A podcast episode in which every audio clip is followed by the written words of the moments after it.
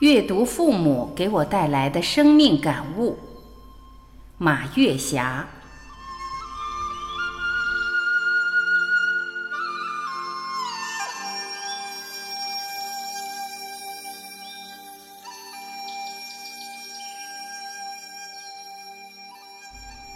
首先对自己说，这篇文章是写给我自己读的。我为什么这样说呢？因为这几天我在父母家值班，近距离和父母在一起生活，我用心阅读父母，阅读父母就是阅读将来的自己。我的父母今年九十岁了，我父亲已经出现了认知障碍，我母亲已经步履蹒跚。白天有阿姨打理生活，晚上由我们兄弟姐妹轮流值班。我们兄弟姐妹有一个约定：谁值班，谁就要全员负责家里的生活。不值班的人可以根据自己的条件到外面去旅游、去旅居。我在父母家值班的这几天，兄弟姐妹就有在海南的，有在西安的，有在海口的。这样呢，既照顾了父母，又不影响我们兄弟姐妹的生活质量。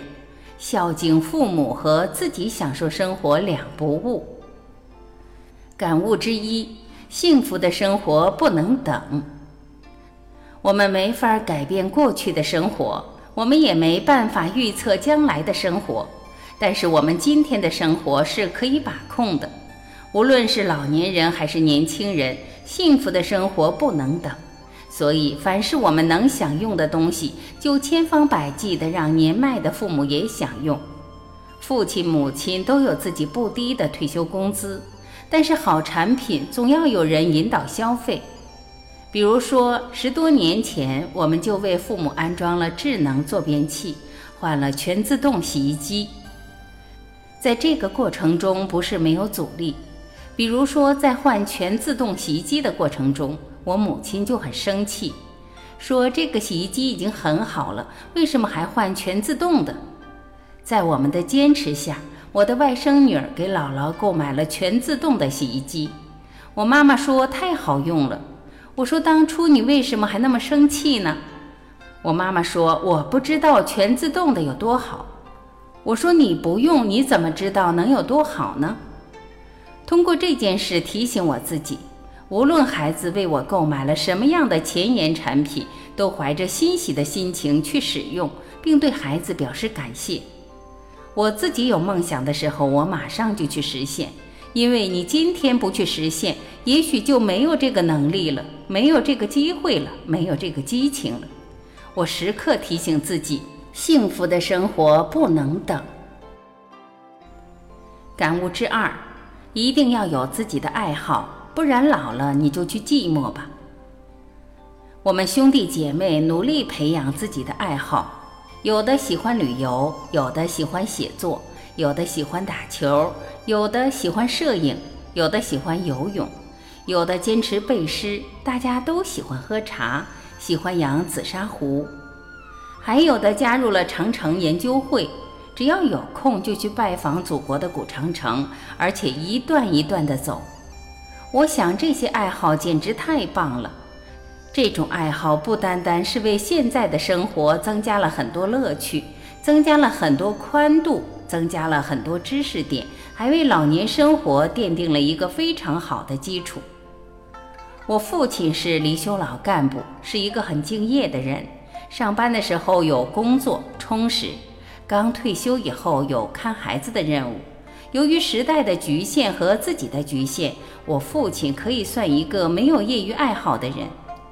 我看到年迈的老父亲真是很寂寞，一张报纸看半天。所以说，人老了就一定学会自己跟自己玩，自己哄着自己高兴。我的母亲虽然没有多少文化，但我母亲很爱好听书和听戏，每天我母亲都会听河南坠子。我母亲说：“我听河南坠子就是读书，我听戏就是长知识。”我母亲跟我可以把京剧《失空斩》说得头头是道，字幕上有不认识的字，我母亲就写下来让我告诉她。我母亲说，我一边听戏还一边学文化，听书听戏，为我母亲的老年生活增加了许多的乐趣。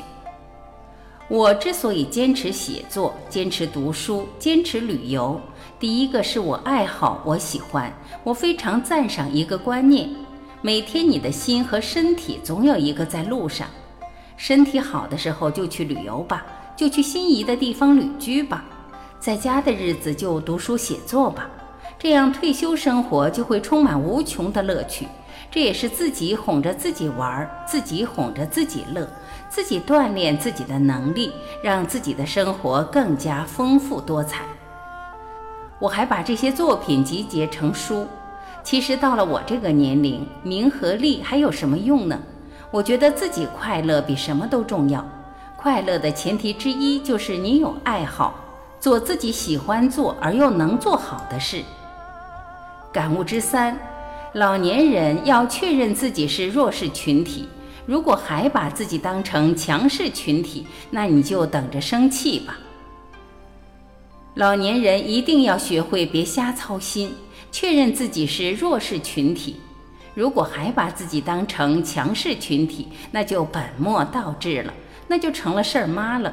因为你操的心是不实用的，你用过去的观点、过去的思维方式来给孩子们提出现在生活建议，是不符合实际的。而且过多的操心，从潜意识里头是要求回报的。如果回报达不到自己的心理需求，当然就自己生气了。我想说的是，老年人生气谁都伤害不了，只能伤害自己。那么老年人应该为谁操心呢？当然是为自己操心了。学会自己爱自己，自己好才是真的好。管理好自己的情绪，管理好自己的身体。尤其当儿女都来到身边的时候，老人脸上有阳光，这个家里就充满阳光；老人脸上阴云密布，这个家里就充满了不和谐的音符。老年人把自己管理好，就是对孩子们最大的疼爱、最大的支持。老年人情绪好，少得病，少花国家的医疗费，就是最大的爱国。你以为你是谁？我说这篇文章是写给自己的，因为我也是老年人了。我七十岁了，当然是老年人了。老年人也要坚持每天学习，每天成长，每天进步一点点。